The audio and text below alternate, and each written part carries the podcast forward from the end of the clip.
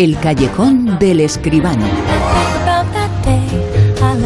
El mayor espectáculo del mundo es el cine, el séptimo arte. Información sobre el séptimo arte, sobre el mundo del cine, que nos trae aquí semana tras semana en el Callejón José Manuel Escribano. Muy buenas, ¿qué tal?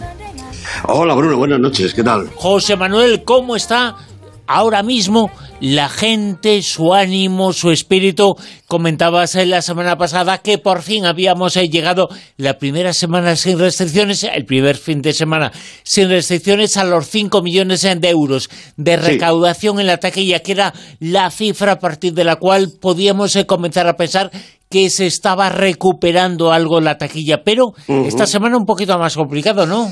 Eh, hombre, sí, yo creo que ha influido mucho, que ha hecho muy buen tiempo, que había un puente el martes y muchas, muchas personas pues se han ido de su residencia seguramente viernes, sábado y el fin de semana, hombre, claro, ha acusado eh, esa falta de personal, ¿no? También es verdad que los estrenos eh, esperados, ¿no? Pues Madres Paralelas, La Ley de la Frontera, también la familia Adams, no han dado quizá el resultado esperado, bueno, pues por esas y, otras causas, ¿no? Se ha perdido la taquilla con respecto al fin de semana anterior, pues en un 8% aproximadamente, o sea que nos hemos quedado unos 4 millones y medio, que con todas esas circunstancias, pues hombre, tampoco está tan mal. Yo creo que esto es como la bolsa, después de una subida se recogen ganancias, ¿no? pues aquí pasa un poco... no es un descenso muy acusado. Eso es, ¿no? No, no, no, no, ha habido... Hombre, eh, en Madres Paralelas, fíjate, se ha quedado en 590.000 euros de recaudación en el fin de semana. Yo esperaba un poquito más. A lo mejor no es la mejor película de Pedro Almodóvar, pero es un Almodóvar. Eso siempre es importante. Y la ley de la frontera, la peli de Monzón, pues no ha rebasado los 200.000 euros. Eso es mm. poco para una película española interesante, ¿no?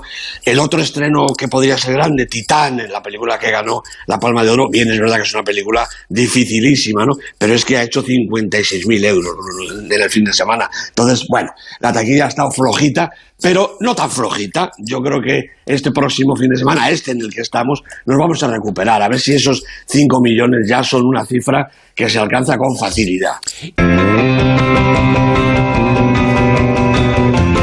Uno de los escenos que ha habido esta semana ha sido Mares Paralelas, en la película de Almodóvar. Esto lo podemos titular algo así, algo así como actores paralelos, ¿no?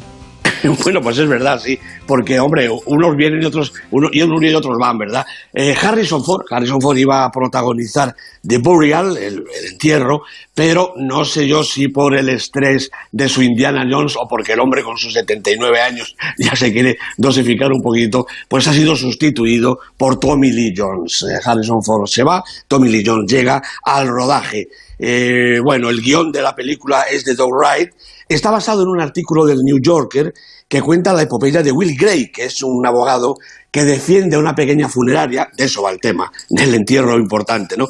Una pequeña funeraria contra un grupo de empresas mucho más grandes, ¿no? Junto a Tommy Lee Jones estará Jamie Foxx y hay que decir que tampoco será Alexander Payne el director que estaba previsto porque ha sido sustituido por Maggie Betts. Bueno, si no hay más inconvenientes, ni unos van ni otros vienen, la película empezará el rodaje en breve. La película empezará el rodaje en breve, la nueva película de Harrison Ford que, una cosa importante, no deja de hacer Indiana Jones, ¿no? No lo deja. En la quinta ahí está Antonio Banderas también, yo creo que para echarle una mano, con su optimismo, con su optimismo de siempre y su fuerza de siempre. No, no, vamos a ver un nuevo Indiana Jones, naturalmente. Ya digo, Indiana Jones, Harrison Ford, 79 años, bueno, a ver cómo da en la pantalla, pero el personaje, por lo menos Indiana, desde luego tiene cuerda para rato. Capaces son de sustituirlo por otro actor después. Esto, los americanos son capaces de cualquier cosa, Bruno. Como de sustituir a Johnny Depp. Pues sí, estos son otros, efectivamente, no solo los que lo sustituye, es que Timothée Chalamet, que yo creo que es el actor de moda, ¿no? 25 años, el protagonista de Call Me By Your Name, de Día de Lluvia en Nueva York y por supuesto del Dune, que acabamos de ver hace unas semanas, ¿no? Pues va a ser Willy Wonka.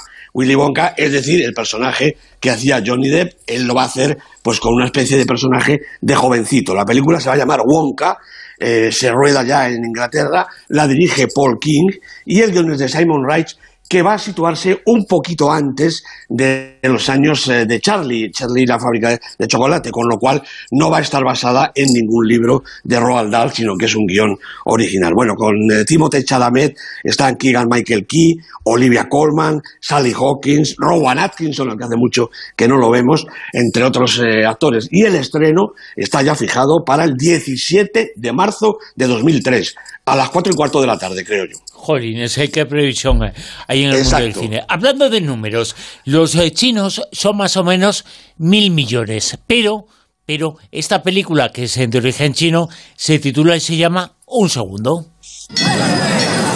¿Ha terminado la película? Sí, la pondrán mañana en la segunda unidad. ¿Por dónde queda? Hacia el este. Proyectar películas aquí no es tarea fácil. Don Películas, ¿a qué hora es la proyección? Es un público exigente. Para ellos es casi como el año nuevo. ¿Sabéis por qué me llaman Don Películas? Porque jamás he cometido un error. Exigente, preciso y fantástico es el comentario, la crítica que siempre nos ofrece aquí en La Rosa de los Vientos José Manuel Esquivano, que nos tiene que decir sobre esta película lo siguiente. Bueno, pues un segundo es la película dirigida por San Yimou. Eh, bueno, pido perdón a nuestros eh, amigos oyentes chinos, porque me imagino que diré todo disparates, ¿no? La ha producido Dong Ping con William Kong, Pan Li Wei y Xiang Shaokun. El guion es de Zhang Yimou y de Zhu Xinji y los protagonistas Zhang Yi, Liu Haokun y Fan Wei. De cualquier manera, vuelve eh, Zhang Yimou, el gran maestro chino, ¿no? Y vuelve además por partida doble porque acaba de estrenar en Sitges su segunda película en lo que va de temporada, Cliff Walkers, que yo creo que veremos pronto en las pantallas de toda España. Un segundo, el estreno de ahora, es su película número 22. Hombre, yo creo que no hace falta recordar sus grandes títulos, pero ahí están Sorgo Rojo, que ganó los Oro en Berlín, La Linterna Roja, La Semilla del Crisantemo, multipremiada en, en Cannes y en Valladolid, Vivir, Kyuyu, una mujer china, Ni uno menos, ambas ganaron el León de Oro en Venecia, Giro y La maldición de la flor dorada, que fueron nominadas al Oscar, y otros tantos títulos. ¿no? Yo creo que es posiblemente la figura más destacada de la actual generación de cineastas chinos. Un segundo abre con la imagen de un desierto, un mar de dunas que una figura solitaria se afana en atravesar. Es un hombre que, exhausto, acaba por llegar a un pueblo justo en el momento que termina la sesión de cine. El público, todavía emocionado, vuelve a sus casas y el proyeccionista pues deja las latas de la película en su motocicleta para tomar una última copa con el dueño del local. Y ante los asombrados ojos del caminante, una chica se acerca a la moto, sustrae una lata y sale corriendo con ella. El hombre, tras un momento de duda, corre en su persecución. Y comienza una historia con tintes surrealistas en la que los dos personajes viven alternativamente vidas auténticas, falsas, con relaciones inventadas y hasta peligrosas cuando se les acerca el peso de la ley. Ley también relativa porque todo es confuso y bastante primitivo. Es la China de la revolución cultural, los años oscuros del maoísmo radical, mucho más radical y más oscuro en las zonas rurales presididas por la ignorancia y la pobreza. De la miseria como casi única redención la saca el cine, cuando los protagonistas van por fin a dar a otro pueblo, lo que estos llaman la segunda unidad, el pueblo en el que vive la joven ladrona, la gente está pendiente de la próxima sesión. Bueno, que va a ser de la película que han visto mil veces, Los hijos heroicos o algo así se llama, pero que no cansa en su aliento popular, dramático y naturalmente revolucionario. Lo malo es que la función se suspende porque los rollos de cinta han salido rodando por los suelos y todo el celuloide se ha llenado de polvo y lodo. Un gran problema para este señor al que llaman Don Cine. Bueno, pasan muchas cosas más en la película, claro, pero todas están presididas por el mismo espíritu poético, idéntica capacidad para la alegoría y el mismo amor por el cine que Jimú demuestra casi en cada fotograma. Si la primera parte de la película es cercana al cine de los maestros iniciales, la segunda se aproxima al melodrama, con la amistad de los protagonistas enmarcada en el hervidero colectivo a punto de ignición. Y el hilo principal del relato, oculto hasta entonces, estalla con la fuerza de un símbolo vital, la importancia de una película, una bobina, ese rollo 26 famoso, un segundo, un solo segundo de proyección, unos pocos fragmentos que comprenden y resumen la vida y la pasión. No importan los problemas de Zhang Yimou que ha tenido con el filme. al final es un gozoso, divertido, tierno estreno, lleno de cine por los cuatro costados, y que concluye con un brillante epílogo una secuencia luminosa y llena de intención que sirve de remate y ajuste de cuentas del director con la historia, con la de la película y con la de su país. La película se titula Un segundo, pero es una película no de uno, sino de diez, ¿no, José? Efectivamente, una película realmente enternecedora y maravillosa, una obra poética y llena de cine de Zhang Yimou y que además demuestra que el cine es la vida. Un segundo de cine tiene tanta vida dentro que puede llenar la de cualquier persona. ¿Qué nos sitúa esta semana en el puesto número 10? Bueno, pues uno de estos estrenos de la semana, estrenó también en el Super 10, La familia Adams 2, La gran escapada, dirigida por Greg Tiernan y Conrad Vernon. Bueno, un poco más de lo mismo, pero esta familia siempre es divertida. 9. Otra ronda, la película de Thomas Winterberg que aguanta después de 27 semanas, Bruno. Todo una hazaña con Max Mikkelsen de protagonista. Puesto número 8. Titán, otro de los estrenos, la película de Julia Corneau, primera semana en el Super 10 con Agatha Roussel y Vincent Lindon, dos protagonistas realmente extraordinarios. Siete. Sin tiempo para morir, la película de James Bond, dirigida por Kari Yoji Fukunaga, con Daniel Craig en su última aparición como el 007, dos semanas en la lista y subiendo. Seis. Bueno, pues Jinetes de la Justicia de Anders Thomas Jensen, otra de las películas veteranas, nueve semanitas a un borde ya del Super 10. Anders Thomas Jensen, como digo, es el director, Max Mikkelsen, nuevamente, es el protagonista. Cinco.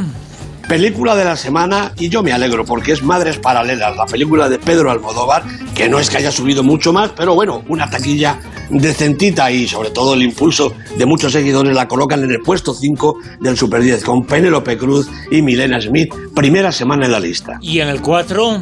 Annette, una película formidable de Leos Carax, un musical verdaderamente especial con Adam Driver, con Marion Cotillard, ocho semanas en la lista, ha bajado un puestecito.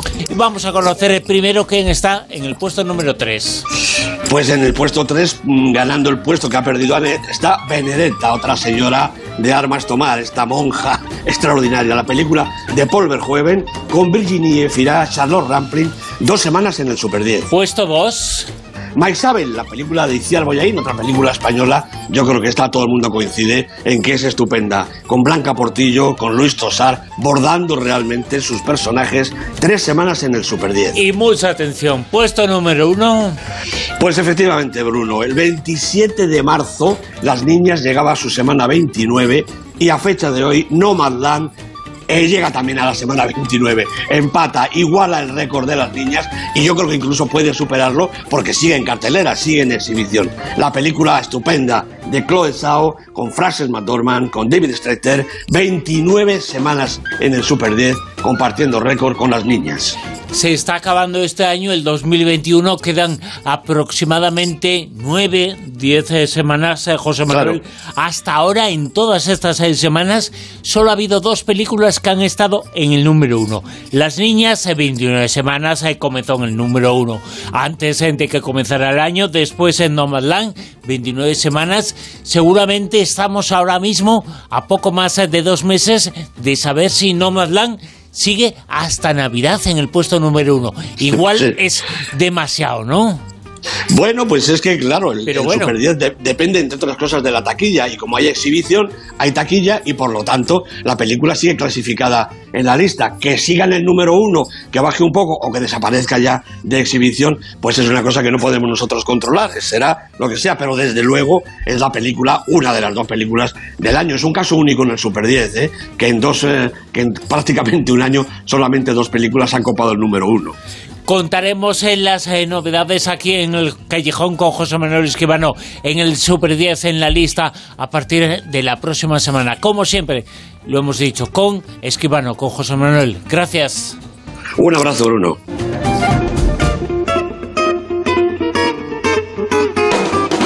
En Onda Cero, La Rosa de los Vientos.